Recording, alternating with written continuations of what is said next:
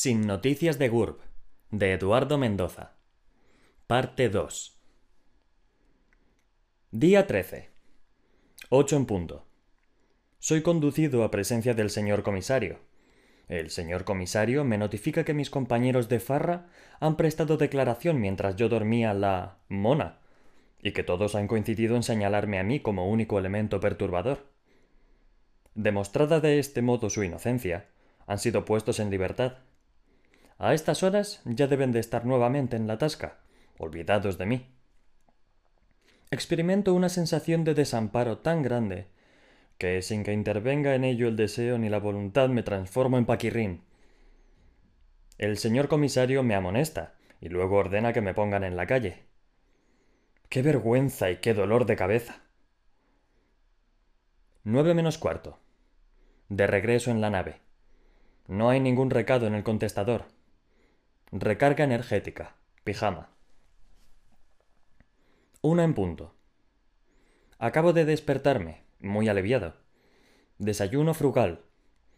Hoy no como. Leo de un tirón Tontolina de vacaciones, Tontolina en el internado y la puesta de largo de Tontolina. Tres en punto. Apagón. Algo falla en los generadores de la nave. Me doy una vuelta por la sala de máquinas para ver si localizo la avería. Aprieto botones y muevo palancas por si acierto a componer la cosa por pura casualidad, porque yo de mecánica no entiendo nada. Gurb era el que se encargaba de hacer funcionar, y en su caso, de reparar estas mierdas. En el recorrido descubro varias goteras, que consigno en pliego aparte. Cuatro en punto. He debido de tocar algo que no debía de tocar, porque se extiende por la nave un hedor insoportable. Salgo al exterior y advierto que por error he invertido el funcionamiento de una de las turbinas. Ahora, en lugar de expulsar la energía resultante de la desintegración del cadmio y el plutonio, la turbina está succionando el, alcantarillado del pueblo. 4 y 10. Adopto la apariencia y virtudes del almirante Yamamoto e intento achicar la nave como con un cubo. Cuatro y cuarto. Renuncio. Cuatro y diecisiete. Abandono la nave. Por si a Gurb se le ocurre volver durante mi ausencia, dejo esta nota enganchada en la puerta. Gurb, he tenido que abandonar la nave. Con honor. Si vienes, deja dicho dónde se te puede localizar en el bar del pueblo. Señor Joaquín o señora Mercedes. 5 menos 20. Me persono en el bar del pueblo. Le digo a la señora Mercedes, el señor Joaquín se está echando una siesta, que si viene un ser de la apariencia que sea, o incluso un ser sin apariencia alguna, preguntando por mí, que tome el recado. Yo iré viniendo. Más no puedo hacer. 5 y 23 me traslado a la ciudad en un transporte público denominado ferrocarril de la Generalitat. A diferencia de otros seres vivos, por ejemplo, el escarabajo de la col, que siempre se desplazan del mismo modo, los seres humanos utilizan gran variedad de medios de locomoción, todos los cuales rivalizan entre sí en lentitud, incomodidad y peste, aunque en este último apartado suelen estar vencedores los pies y algunos taxis. El mal llamado metro es el medio que más utilizan los fumadores. El autobús, aquellas personas por lo general de avanzada edad, que gustan de dar volteretas. Para distancias más largas existen los llamados aviones, una especie de autobuses que se propelen expulsando el aire de los neumáticos. De esta forma, alcanzan las capas bajas de la atmósfera, donde se sostienen por la mediación del santo, cuyo nombre figura en el fuselaje. Santa Teresa de Ávila, San Ignacio de Loyola, etc. En los viajes prolongados, los pasajeros del avión se entretienen mostrándose los calcetines. Seis y media. Debo buscar un sitio para pasar la noche, porque nada me garantiza que no vayan a caer chubascos tormentosos como el de ayer. O pedrisco. Por otra parte, aunque el cielo se mantenga despejado, mi existencia de las, mi experiencia de las calles de la ciudad me indica ser de todo punto desaconsejable permanecer en ellas más tiempo del estrictamente necesario. Siete y media. Llevo una hora recorriendo hoteles.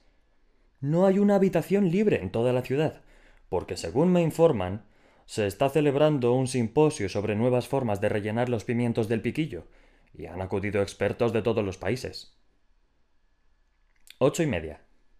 Otra hora de búsqueda y cierta práctica en el arte de dar propinas me proporcionan habitación con baño y vistas a una obra pública de cierta envergadura. Con ayuda de un megáfono, el recepcionista me asegura que por la noche se interrumpirán los trabajos de perforación y derribo. Nueve y media. En un local cercano al hotel, pido e ingiero una hamburguesa. Es un conglomerado de fragmentos procedentes de varios animales. Un análisis somero me permite reconocer el buey, el asno, el dromedario, el elefante, asiático y africano, el mandril, el ñu y el megaterio.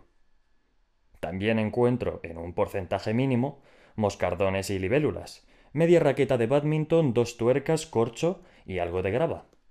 Acompaño la cena con una botella grande de Zumifot. 10 y 20. Regreso al hotel dando un paseo. La noche es tibia y perfumada. Temperatura 21 grados centígrados. Humedad relativa 63%. Brisa suave. Estado de la mar llana. Me meto en el bar del hotel en busca de compañía. En el bar está solo el barman haciendo buches en la coctelera. Pido la llave y me recojo. Diez y media. Me pongo el pijama. Veo un rato la televisión autonómica. Once menos diez.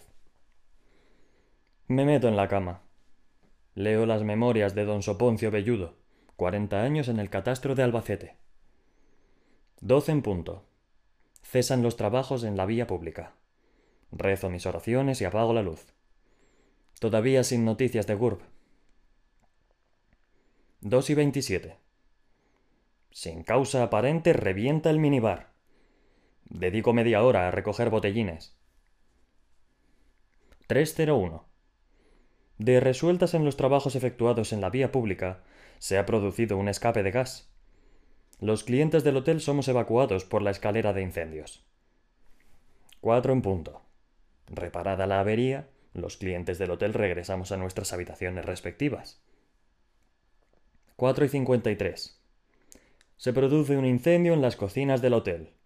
Los clientes del hotel somos evacuados por la escalera principal, pues la escalera de incendios está envuelta en llamas. 5 y 19.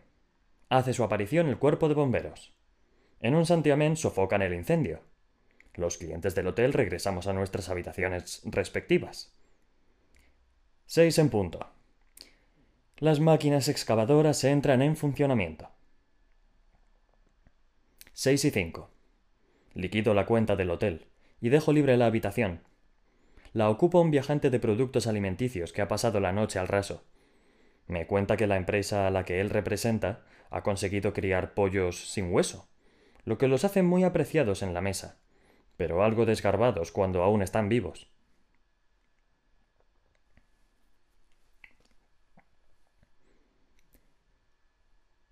Día 14. 7 en punto. Me persono en el bar de la señora Mercedes y el señor Joaquín, cuando la señora Mercedes está subiendo la persiana metálica. La ayudo a bajar las sillas que el señor Joaquín ha subido la noche anterior sobre las mesas para facilitar el barrido del establecimiento. Me dice que nadie le ha preguntado por mí. Le encarezco que se mantenga a ojo. Me hace una tortilla de berenjenas, mi favorita, y me la tomo con dos rebanadas de pan con tomate y una caña de cerveza, mientras ojeo la prensa matutina. Parece que ya está decidida la selección que jugará en Italia. Zubizarreta, Chendo, Alcorta, Sanchís, Rafa Paz, Villarroa, Mitchell, Martín Vázquez, Roberto, Salinas, Butragueño, Vaquero. ¡Menudo equipazo! Leo atentamente los anuncios para ver si puedo alquilar un piso. La cosa está peluda. Mejor comprar. Nueve y media. Me persono en una agencia inmobiliaria. Para causar una impresión favorable, he adoptado la apariencia del duque y la duquesa de Kent. Soy conducido a una sala donde guardan turno varias personas. 10 menos 10. Leo en un hola un amplio reportaje sobre la boda de un tal Balduino y una tal Fabiola.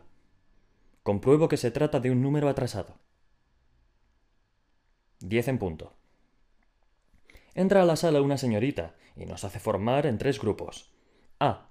El de los que quieren comprar un piso para habitarlo. B.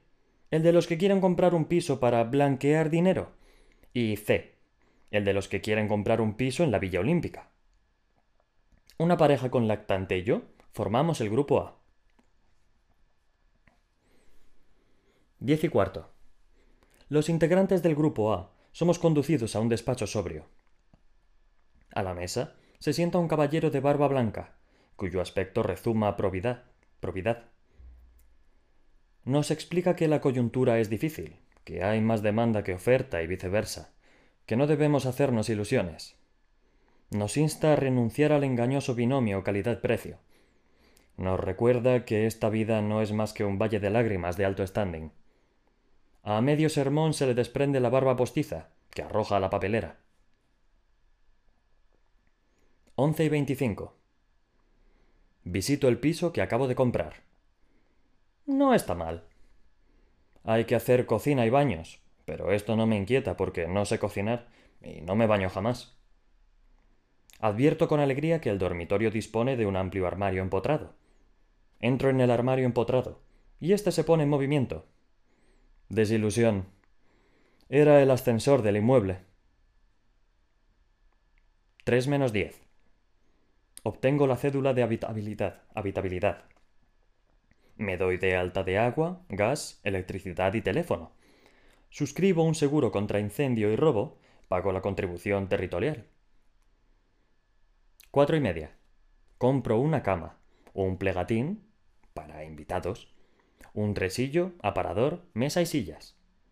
Temperatura 21 grados. Humedad relativa 60%. Vientos flojos. Estado de la mar rizada. 5 y 58. Compro cubertería y vajilla. 6 y 20. Compro ropa de casa, visillos. 7 en punto. Compro aspirador, horno microondas, plancha de vapor, tostadora, freidora, y secador de cabello. Siete y media. Compro detergente, suavizante, abrillantador, limpia cristales, escoba, bayeta, estropajo y gamuza. Ocho y media. Me instalo en casa. Me hago subir una pizza y una botella familiar de Zumifot. Me pongo el pijama. Nueve y media. Decido prescindir, solo por hoy, de mi lista de lecturas y me meto en la cama con una novela de misterio de una escritora inglesa que goza de gran predicamento entre los seres humanos. El argumento de la novela es harto y simple. Un individuo, al que para simplificar llamaremos A, aparece muerto en la biblioteca. Otro individuo, B, intenta adivinar quién mató a A y por qué. Después de una serie de operaciones carentes de toda lógica, habría bastado aplicar la fórmula 3 por 2 menos r por n más menos 0 para solucionar el caso de entrada. B afirma erróneamente que el asesino es C. Con esto el libro concluye a satisfacción de todos, incluido C. No sé lo que es un mayordomo. Una y media. Rezo mis oraciones y me dispongo a dormir. Todavía sin noticias de Gurb. 4 y 17. Me despierto y no logro volver a conciliar el sueño. Me levanto y recorro mi nuevo piso. Falta algo, pero no sé lo que es.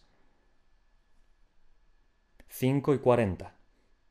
Vencido por el cansancio, vuelvo a dormirme sin haber despejado la incógnita, que me atormenta.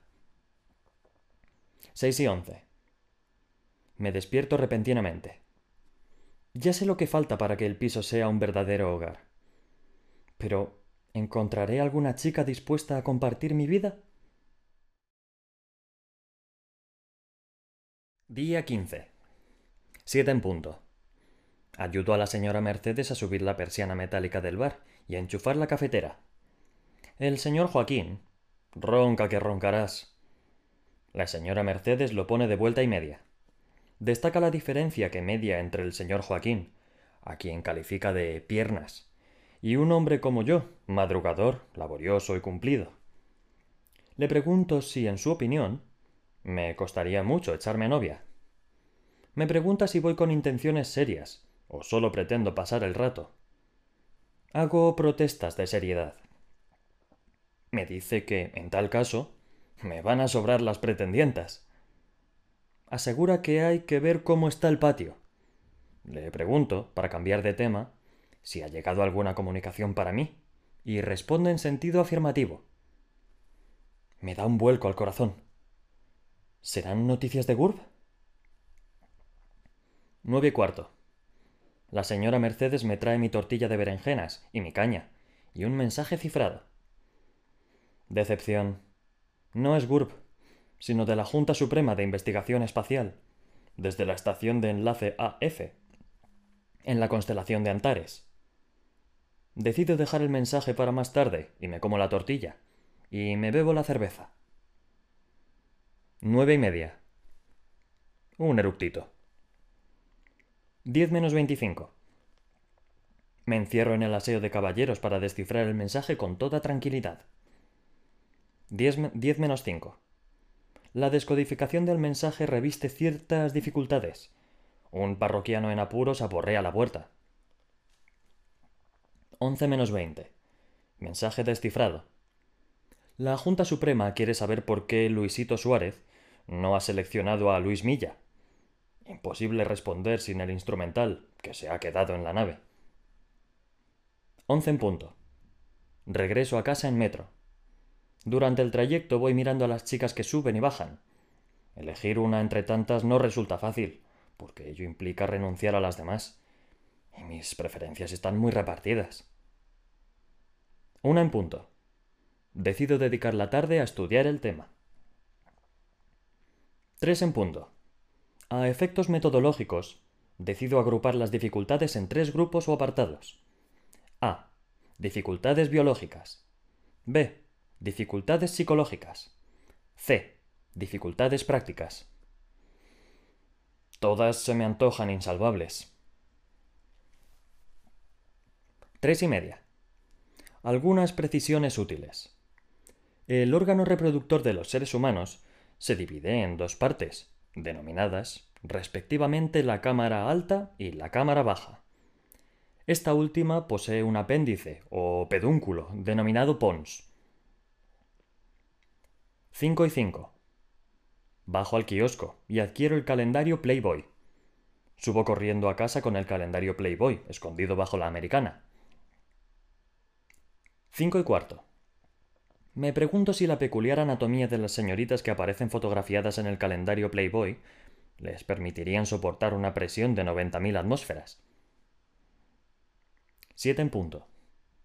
Dedico buena parte de la tarde a documentarme sobre algunos asuntos pertinentes al tema. Pregunta. ¿Cuándo debe un caballero respetar a una dama? Respuesta. Cuando a ella la hagan acreedora sus cualidades morales, su condición moral, su decoro en el vestir y su higiene personal. En los demás casos, el recurso a la violencia es opcional. Otros detalles que debo memorizar. ¿Cuándo deben enviarse y cuándo no deben enviarse flores a un entierro? ¿Es lícito el tuteo? El sombrero, los guantes y el bastón. Ante la pila de agua bendita. Un momento delicado. Bocadillos, canapés y petifurs. Esas posturitas. Ocho en punto. Ante el espejo, algunas posibles apariencias. Las ensayo. A las mujeres hay que entrarles por los ojos, y la primera impresión cuenta muchísimo. Manuel Orantes, Viriato, Giorgio Armani, Eisenhower. Ocho y media. Decido dar una vuelta para despejarme. Temperatura 18 grados centígrados. Humedad relativa 65%. Brisa moderada. Estado de la mar llana. 9 menos 5. Pocas ciudades en la Tierra pueden ufanarse de tener una oferta cultural tan variada como la de Barcelona. Por desgracia, el horario de los espectáculos no siempre coincide con la convivencia de los ciudadanos. Por ejemplo, la Orca Ulises solo actúa a determinadas horas de la mañana, y así sucesivamente. Por suerte, mis pasos me han conducido a las Ramblas cuando está a punto de empezar la representación del liceo. Once y media. El liceo es sin duda el primer coliseo de España y uno de los mejores de Europa. Padece, sin embargo, una crisis financiera endémica de la que a menudo se resiente la calidad de los eventos musicales que en él se celebran. Esta noche, según informaba cabalmente el programa de mano, la orquesta y coros no han podido actuar por falta de nómina. La tuna de ingenieros, que lo reemplazaba, ha hecho lo humanamente posible, pero el Boris Godunov ha quedado algo deslucido. Doce en punto. Regreso a casa. Todavía sin noticias de Gurb. Pijama, dientes, Jesucristo de mi vida y a dormir.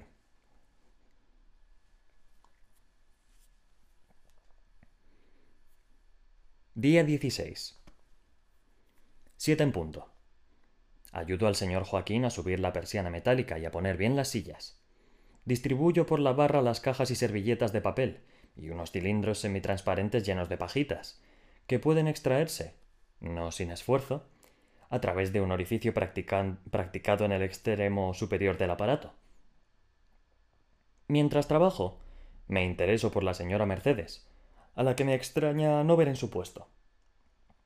El señor Joaquín me informa de que su esposa, también llamada la señora Mercedes, ha pasado la noche del loro y se ha ido temprano al dispensario. Teme que haya hecho otra vez alguna piedra. Hago votos por su pronto y total restablecimiento. Hoy, en vez de tortilla de berenjena, pan con tomate y fuet.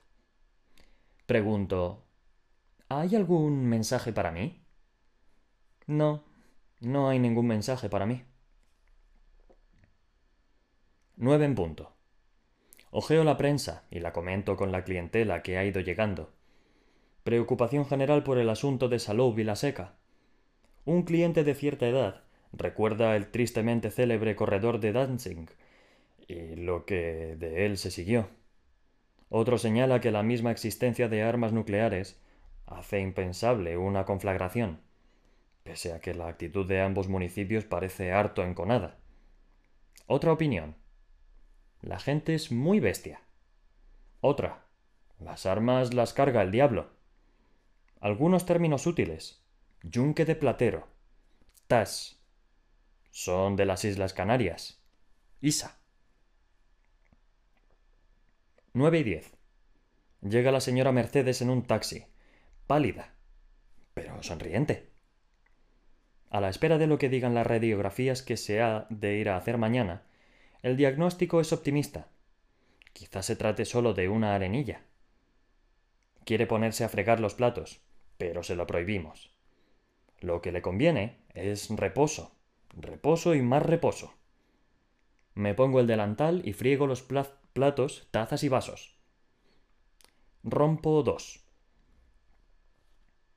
Diez en punto. Regreso a Barcelona.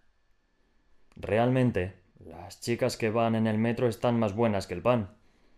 Estoy por dirigir la palabra a varias, pero me abstengo. No quiero que me toquen, que me tomen por un frescales. Once en punto. Visito las obras del Anillo Olímpico, del Palacio Nacional, del segundo cinturón. Detecto cierto malestar en algunos sectores de opinión, porque según dicen, el gasto superará lo previsto en los presupuestos iniciales. Con los ingresos no sucederá otro tanto. Los seres humanos no han aprendido a introducir el factor tiempo en sus operaciones aritméticas, con lo cual éstas, por más que digan, no sirven para nada. Bien poco les costaría corregir el error, si fuesen conscientes de él. Por ahora, no obstante, son incapaces de entender un problema elemental como este. Si una pera vale tres pesetas, ¿cuánto valdrán tres peras en el año 3628? Solución. 9.873.654 billones 95.876 millones 35.352.943 pesetas. De todas formas, la discusión en el caso de las obras olímpicas carece de interés, porque antes de, de año 2000 los bancos centrales habrán abandonado el patrón oro y lo habrán sustituido por el chocolate El Gorriaga en sus tres modalidades, con leche, sin leche y con avellanas. Tres en punto. Pescadito frito en la barceloneta. Tarta al whisky, café, copa y farias. Luego a casa. Alka-Seltzer. Siete y media. Me despierto de la siesta a tiempo para ver la semifinal de baloncesto en TV2.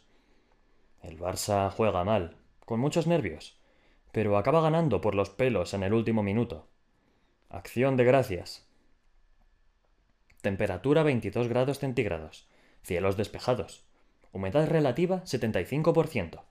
Vientos suaves de componente sur. Estado de la mar llana. 11 en punto. Salgo de bares, a tantear al terreno. Si se presenta la ocasión, no la dejaré escapar. Antes de salir, adopto la apariencia de Frascuelo II. Si lo que quieren es marcha, la tendrán. Once y media. Cubata en bar de moda. Bonanova. Premio FAT de interiorismo. Pocas chicas. Y las que hay, acompañadas.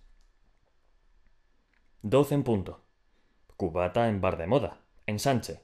Premio FAT de interiorismo. Bastantes chicas todas acompañadas. Doce y media. Cubata en bar de moda. Raval. Premio FAT de interiorismo. Exaequo. Muchas chicas. Todas acompañadas. Una en punto. Cubata en bar de moda. Pueblo Nuevo. Premio FAT de restauración de espacios urbanos. Ninguna chica. Creo que me he equivocado de local. Una y media. Cubata en bar de moda. Sanz. Finalista premio FAT de interiorismo. Chicas sueltas, pero de las que pegan. Dos en punto. Cubata en bar de moda. Hospitalet. Sin premio. Mucha chica suelta. Ambiente guay. Música en vivo. Subo al estrado, me hago con el micro y canto. La letra de la canción es mía. La he compuesto para la ocasión. Dice así. Enróllate, tío, enróllate, tío, enróllate, tío, enróllate, tío. Si te quieres enrollar, enróllate, tío. Al refrán. Enróllate, tío, enróllate, tío. Como intuyo que gusta, repito la canción varias veces. Suben al estrado unos individuos fornidos y me invitan a abandonar el local. En la última semana ya he tenido dos encuentros con la poli, así que opto por aceptar su invitación. 4 y 21. Vomito en un parterre de la plaza Urquinoana. Urquinauna. 4 y 26. Vomito en el parterre de la plaza Cataluña. 4 y 32. Vomito en un parterre de la plaza Universidad. 5 menos 20. Vomito en el paso de peatones del cruce Montaner-Aragón.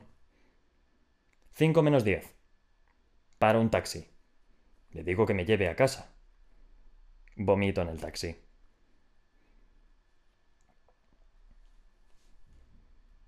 Día 17. Once y media. Me despierto en mi cama. No sé cómo he llegado hasta aquí. Todavía llevo puesto el traje de luces, aunque he perdido la montera el estoque y una oreja que me habían concedido, si no recuerdo mal. Trato de levantarme, pero no puedo. De la cabeza, mejor ni hablar. Decido quedarme en la cama remoloneando. De todas formas, hoy es domingo, y el bar de la señora Mercedes y el señor Joaquín estará cerrado. Todavía sin noticias de Gurb. Dos en punto. Me visto y salgo a dar un paseo. El tiempo es cálido, y hay poca gente en la calle. Muchas familias se han ido a pasar el fin de semana en el campo en su segunda residencia. Todo está cerrado a cal y canto. Las tiendas, por supuesto, y también los bares y los restaurantes. A mí, plim. Tal como tengo el estómago, soy incapaz de comer nada. 2 y 20. Encuentro abierta una tiendecita de artículos deportivos, que durante los días laborables no vende una escoba. Quizá por esta razón abre los domingos y alquila bicicletas. Alquilo una bicicleta. Es un aparato muy simple de concepción, pero sumamente complicado de manejo, pues requiere el uso simultáneo de las dos piernas, a diferencia del andar, que permite dejar una pierna muerta mientras se avanza la otra. A este gesto, o fracción de gesto, según se mire, se da el nombre de pisar. Si al andar se va colocando el pie izquierdo a la derecha del pie derecho y luego, en el gesto o fracción de gesto siguiente, se procede del modo inverso, esto es colocando el pie derecho a la izquierda del pie izquierdo, la resultante se llama pisar con garbo. 3 en punto. Como la calle dispone de una pendiente pronunciada, el paseo en bicicleta se subdivide en dos partes bien distintas entre sí, a saber, A. Bajar. B. Subir. La primera parte, bajar, es una gozada. La segunda, subir, una tortura. Por suerte, la, bicicleta lleva adosados a ambos lados del manillar sendos frenos. Los frenos, al ser accionados, impiden que la bicicleta adquiera una velocidad creciente o acelerada en la bajada. En la subida, los frenos impiden que la bicicleta se vaya hacia atrás. Cinco y media. Devuelvo la bicicleta. El ejercicio me ha abierto el apetito.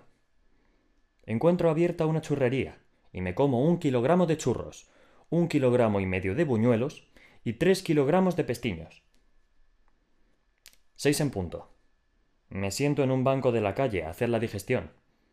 El tráfico, que hasta ahora era prácticamente inexistente, se va densificando por momentos. Esto sucede porque todo el mundo está volviendo a la ciudad. En los accesos a la ciudad se producen retenciones, que a menudo alcanzan el grado de importantes retenciones. Algunas de estas retenciones, sobre todo las denominadas importantes retenciones, duran hasta el próximo fin de semana, de modo que hay personas desafortunadas, y familias enteras, que se pasan la vida yendo del campo a la retención y de la retención al campo, sin llegar a pisar nunca la ciudad en la que viven, con el consiguiente menoscabo de la economía familiar y la educación de los niños. La densidad del tráfico es uno de los problemas más graves de esta ciudad y una de las cosas que más preocupado tiene a su alcalde, también llamado Maragall. Este ha recomendado en varias ocasiones el uso sustitutivo de la bicicleta, y ha aparecido en los periódicos montado precisamente en una bicicleta, aunque la verdad sea dicha, nunca lleva trazas de ir muy lejos. Quizá la gente haría más uso de la bicicleta si la ciudad fuera más llana, pero esto tiene mal arreglo, porque ya está casi toda edificada. Otra solución sería que el ayuntamiento pusiera bicicletas a disposición de los transeúntes en la parte alta de la ciudad, con las cuales estos podrían ir al centro muy deprisa y casi sin pedalear. Una vez en el centro, el propio ayuntamiento, o en su lugar una empresa concesionaria, se encargaría de meter las bicis en camiones y volverlas a llevar a la parte alta. Este sistema resultaría relativamente barato.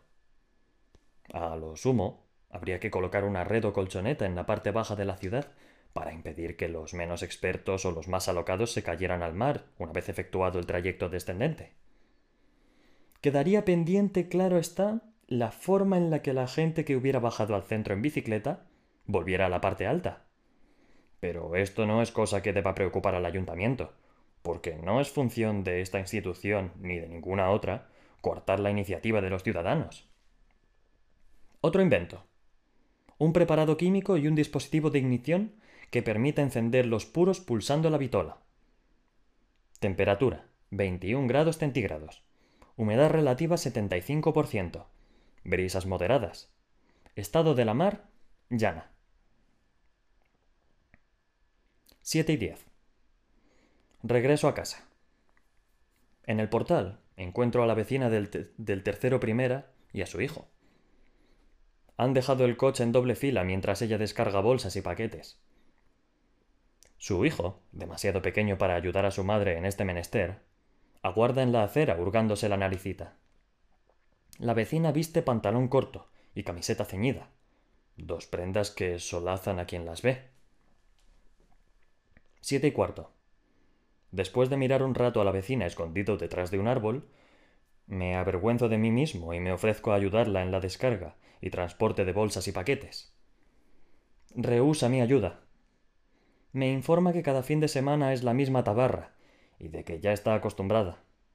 Insisto, y me permite cargar una bolsa de plástico llena de embutidos. Le pregunto si los ha fabricado ella misma. Respuesta. No. Los he comprado en un pueblecito próximo a la, isla, a la Bisbal, donde tengo casa. Pregunta. ¿Y por qué se los viene a comer aquí? Respuesta. No entiendo la pregunta. 7 y 25. Finalizada, finalizada, la descarga y transporte de bolsas y paquetes del coche al ascensor, subimos en el ascensor. Aprovecho la proximidad para calibrar las medidas corporales de mi vecina. Estatura de mi vecina, de pie, 173 centímetros. Longitud del pelo más largo, zona occipital, 47 centímetros. Del más corto, zona supralabial, 0,002 centímetros. Distancia del codo a la uña, dedo pulgar, 40 centímetros. Distancia del codo izquierdo al codo derecho, 36 centímetros. En posición de firmes. 126 centímetros con los brazos en jarras. 7 y 26. Sacamos bolsas y paquetes del ascensor y los depositamos en el descansillo o rellano del tercer piso. Mi vecina me agradece la ayuda prestada y añade que me invitaría a pasar, pero que el niño está agotado. Se ha de bañar, cenar y meter en la cama pitando, porque mañana hay cole. Le digo que no quiero causarles ninguna molestia y que de todos modos ya tendremos ocasión de volvernos a ver, puesto que vivo en el mismo inmueble. Mi vecina responde que ya lo sabía, pues la portera le ha hablado de mí. ¿La habrá puesto al corriente de mis costumbres licenciosas? 8 en punto. Entretenido con la vecina, llego por los pelos a misa de ocho. Sermón largo, pero muy interesante. No confiéis en aquellos que os engañan, confiad más bien en aquellos que no os engañan. Nueve y media. Llego a la churrería cuando ya están echando el cierre. Me llevo todas las existencias. Diez en punto. Me como todo lo que he traído mirando la televisión. Decididamente, me gusta mi vecina. A veces uno busca lejos lo que tiene bien cerca. Es una cosa que nos sucede a menudo a los astronautas. Once en punto. Pijama y dientes. ¿Y si me comprara una moto? Once y cuarto. Leo Medio siglo de peluquería en España, tomo 1. La República y la Guerra Civil. Doce y media. Oraciones. Todavía sin noticias de Curb. Día 18. Siete en punto. Me persono en el bar de la señora Mercedes y el señor Joaquín, y encuentro a ambos, es decir, a la señora Mercedes y al señor Joaquín, cerrando la persiana metálica. ¿A qué obedece esta inversión de las costumbres? Mejor dicho, ¿a qué obedece esta alteración de las costumbres? Explicación. La señora Mercedes ha vuelto a pasar la noche con un loro, y ahora el señor Joaquín la acompaña al dispensario para que la reconozcan. Por esta causa han de cerrar el establecimiento al público, cosa que induce al señor Joaquín a fruncir el ceño. Les propongo hacerme cargo del local hasta su regreso. El señor Joaquín y la señora Mercedes se niegan. No quieren ocasionarme ninguna molestia. Les convenzo de que no es ninguna molestia. Antes al contrario. 7 y 12. Después de mostrarme de un modo somero el funcionamiento de los aparatos de uso más frecuente en el bar, el señor Joaquín y la señora Mercedes suben a bordo de un Seat Ibiza, el cual parte. 7 y 19.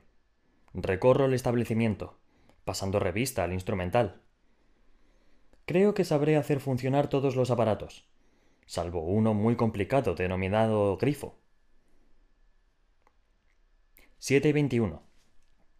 Pongo a punto la cafetera para que los clientes no tengan que esperar a que se caliente el agua. 7 y 40. Voy preparando bocatas con idéntica finalidad, pero a medida que los hago, me los zampo. 7 y 56. Descubro una cucaracha sobre el mostrador. Intento aplastarla con una loncha de jamón de York, pero huye y se oculta en un intersticio entre el mostrador y el fregadero. Desde allí me hace burla con las antenas. Ahora vas a ver tú. Cucal en dosis masivas. 8 y 5. No encuentro por ninguna parte las jarritas de cerveza. Bebo aplicando los labios al caño. Me sale espuma por todos los poros. Parezco un borreguito. 8 y 20. Entra el primer cliente. Quiera Dios que pida algo fácil. 8 y 21. El primer cliente se dirige a mí y me da los buenos días. Respondo en idénticos términos. Mentalmente, doy instrucciones a la cafetera, a la nevera y a los croissants para que también le den los buenos días. El primer cliente parece quedar gratamente sorprendido de esta cortés salutación. 8 y 24. El primer cliente pide un café con leche. Compruebo con horror que la cafetera no se ha calentado. Quizá adolece de un defecto de fabricación, o quizá yo olvidé accionar algún botón o clavija. Ante la perspectiva de que el primer cliente se vaya sin haber hecho su correspondiente consumición, opto por meterme el enchufe de la cafetera en las fosas nasales y transmitirle parte de mi carga energética por este conducto. La cafetera se funde, pero sale un café riquísimo. 8.35. Sirvo el café con leche al primer cliente. Con los nervios se me derrama la mitad. Todavía me cuelga de la nariz el cable eléctrico y me doy cuenta, demasiado tarde, de que en vez de leche he puesto cucal en el café. Temperatura 21 grados centígrados. Humedad relativa 50%. Vientos flojos del nordeste. Estado de la mar rizada. 11 y 25. Mientras intento despegar del techo una tortilla de 22 huevos, regresa al bar el señor Joaquín. Antes de que pueda percatarse de los desperfectos, le digo que yo repondré de mi propio bolsillo la cafetera, la nevera, el lavaplatos, el televisor, las lámparas y las sillas. Para animarle, le informo de que esta mañana la clientela ha sido numerosa. La caja, que él dejó vacía al irse, contiene ahora ocho pesetas. Quizá no di bien las vueltas. Pese a mis temores, el señor Joaquín reacciona con indiferencia, como si todo lo que le cuento no le interesara. Ni siquiera le sorprende encontrarme en el techo sin escalera. Entonces me doy cuenta de que ha vuelto al bar solo. Esto es, sin la señora Mercedes. Me intereso por lo ocurrido. Once y treinta y cinco. El señor Joaquín frunce el ceño y me dice que han internado a la señora Mercedes en un hospital y que habrán que operarla mañana sin falta. Al parecer, se han presentado algunas complicaciones que exigen una intervención rápida. Mientras me refiere lo antedicho, vamos cerrando el bar. 12 menos 5. Regreso a la ciudad en metro. Aunque todas las chicas que viajan en el metro están buenísimas, yo no me fijo en ellas, porque tengo el corazón en un puño. 12 y 20. Hasta la hora de comer, hago tiempo inspeccionando algunas obras que se llevan a cabo en solares céntricos. Parece que está de moda construir hacia abajo más que hacia arriba. Edificios de cinco o seis plantas sobre el nivel de la calle, cuentan con 10 o 15 plantas subterráneas, destinadas casi siempre a parking o pupilaje. De ambas modalidades, esta última, la denominada pupilaje, es de largo la más cara. Muchas familias acomodadas han de enfrentarse a una terrible disyuntiva, o enviar a los hijos a estudiar a los Estados Unidos, o tener el coche a pupilaje. Esto no sucedía hace años, cuando no existían los automóviles, y menos aún cuando no existían los automóviles ni los Estados Unidos. En aquella época antigua, los edificios apenas sí contaban con una planta subterránea, llamada sótano, y destinada a la bodega, despensa y mazmorra. Sin embargo, las cosas no fueron siempre así. En una época anterior, de la cual no queda memoria en los archivos de la Tierra, todas las casas eran subterráneas. Los hombres primitivos que las construyeron imitaban en esto a los animales constructores, como los topos, los conejos, los tejones y los patos. Los patos de entonces. Y como ningún animal de los mencionados sabía poner un ladrillo sobre otro, a los hombres, que no tenían más maestro que la naturaleza, tampoco se les ocurría hacerlo. En aquella época había ciudades enteras que no afloraban ni un palmo sobre el nivel del suelo. Debajo estaban las calles, las plazas, los teatros y los templos.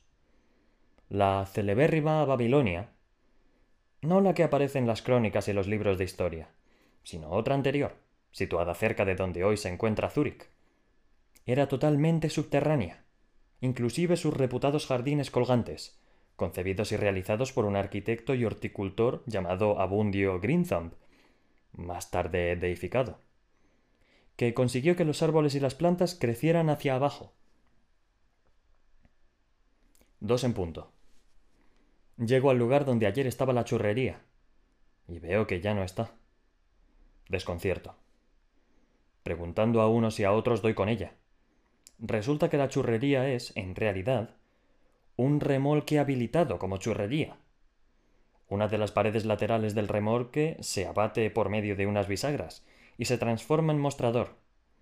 Tras el panel, dentro del remolque, figura la churrería propiamente dicha. Este sistema permite a su dueño instalar la churrería, con el debido permiso municipal, allí donde las expectativas de negocio son o parecen ser más halagüeñas. Así, los días laborales, a primera hora de la mañana, suele encontrársele en la parte alta de la Bonanova, donde la concentración de colegios es mayor, y donde cuenta con una clientela fiel entre los alumnos, los acompañantes de los alumnos y el profesorado. A otras horas acude a otros lugares, como por ejemplo la puerta de la cárcel modelo, donde le compran los abogados que visitan a sus clientes. Los familiares de estos clientes, los guardias que vigilan a estos mismos clientes, y algunos clientes que han logrado fugarse, o frente a la puerta de urgencias del hospital clínico, personal sanitario, heridos leves y enfermos de poca gravedad que desean acceder a la categoría de enfermos de mucha gravedad. O frente a la Plaza de Toros Monumental, turistas y banderilleros locos. O frente al Palau de la Música Catalana, miembros de la Orquesta Ciudad de Barcelona, sección Vientos. Y así sucesivamente. Tres en punto. Regreso a casa. En la puerta del ascensor hay un letrero que dice No funciona. Se refiere sin duda al ascensor. Decido subir a pie. Tres y dos. Al pasar frente a la puerta del piso de mi vecina, me detengo. En el interior suenan voces. Desmonto el timbre, me introduzco en el cable eléctrico de las orejas, en las orejas y escucho. Es ella. Al parecer su hijo se muestra remiso a ingerir el plato de verdura. Ella le insta a comer diciéndole que si no come, no crecerá ni será fuerte como Superman. Por si estos argumentos no bastan, añade que si no se traga toda la coliflor, en menos de cinco minutos le partirá los dientes con el taburete de la cocina. Me avergüenzo de hollar de este modo la intimidad de su hogar. Dejo los cables colgando de la caja y continúo subiendo las escaleras. Tres y cuarto. Me como los diez kilogramos de churros que he comprado. Me gustan tanto que, acabado el último, me como también el papel aceitado que los envolvía. Cuatro en punto. Tendido en la cama, y con la vista clavada en el techo, del que cuelgan varias arañas grandes como melones, pienso en mi vecina.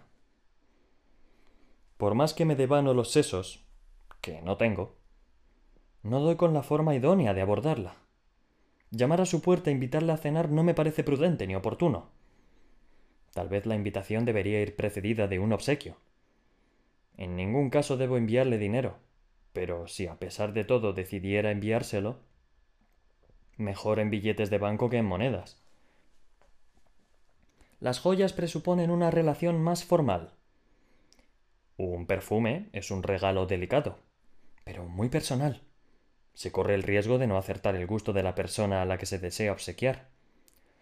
Laxantes, emulsivos, apósitos, vermicidas, antirreumáticos y demás productos farmacéuticos excluidos. Es muy probable que le gusten las flores y los animales domésticos. Podría enviarle una rosa y dos docenas de Dobermans. 5 y 20. Me asalta el temor de que mi vecina tome cualquier regalo procedente de mí como un atrevimiento. Intento exterminar las arañas con cucal. 5 menos cuarto. Necesito ropa. Salgo a la calle. Me compro unas bermudas. Me darían un aspecto desenfadado si no salieran por debajo las perneras de los calzoncillos de felpa. Pero la verdad es que no puedo prescindir de ellos pues aunque el clima es casi veraniego y con tendencia a un ligero aumento de las temperaturas, mi metabolismo se adapta mal al cuerpo humano.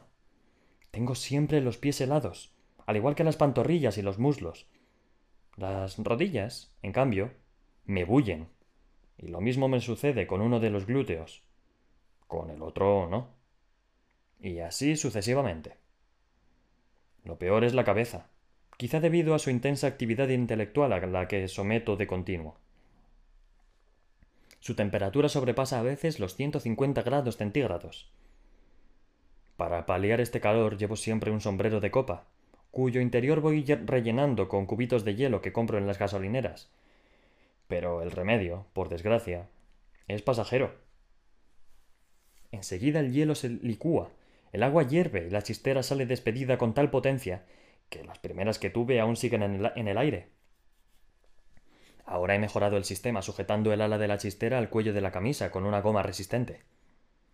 También me he comprado tres camisas de manga corta, azul cobalto, amarilla y granate, unos mocasines de ante para llevar sin calcetines y un traje de baño floreado con el que me han asegurado que me haré el amo de todas las piscinas. Que Dios les oiga.